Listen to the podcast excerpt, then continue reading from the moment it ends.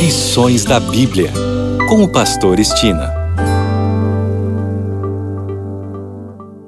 Olá, este é o seu programa Lições da Bíblia. Neste trimestre que vai de outubro a dezembro, estamos estudando a missão de Deus, minha missão. O assunto da semana é Missão em favor dos poderosos. E o tema de hoje é Missão junto aos poderosos. Muitas vezes, por nossa falta de fé, deixamos de fazer amizades verdadeiras com pessoas poderosas. Devemos nos lembrar que entre as pessoas poderosas deste mundo, muitos há que desejam conhecer de perto a Jesus, o Salvador e Senhor. Nicodemos é um verdadeiro exemplo do que estou falando. Outro sim, Deus tem pessoas sinceras em todas as classes sociais. Veja outro exemplo maravilhoso. É o caso de José de Arimateia.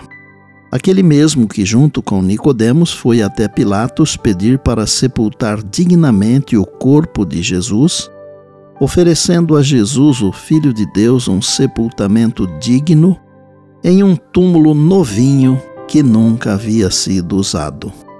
A Bíblia diz em Mateus 27, 57 que José de Arimateia era discípulo de Jesus. Assim como José de Arimateia, que só aparece mesmo no momento crucial, muitos há que servem a Jesus sem serem notados. Veja que até o momento do sepultamento de Jesus não ouvimos nada de José de Arimateia. Mas de repente esse homem rico aparece, quase do nada, e é usado para o cumprimento da profecia. Deus usou e continuará a usar os ricos para seus propósitos. Por isso, no cumprimento da missão, a igreja deve alcançá-los também. Nessa obra, o primeiro desafio é fazer amizade com pessoas poderosas. Permita que Deus dirija os encontros com tais pessoas. Jesus fez isso elas se tornaram testemunhas de sua mensagem, cura e poder. Elas foram convencidas, nos bastidores, de que ele era verdadeiramente o Filho de Deus. Pessoas poderosas procurarão associar-se com o ministério genuíno por uma série de razões. Elas querem fazer parte de algo bom que está mudando a vida das pessoas. Elas sabem que o envolvimento com essa obra pode mudar também a vida delas. Essa é a maneira sutil pela qual ricos e poderosos podem obter a ajuda de que precisam sem divulgar publicamente suas necessidades. Uma outra etapa é começar um ministério genuíno como uma avenida pela qual ricos e poderosos participem do serviço de Deus. Reserve algum tempo para investir na vida dos ricos e poderosos de sua comunidade. Concluo o tema de hoje com o um pensamento do livro Desejado de Todas as Nações.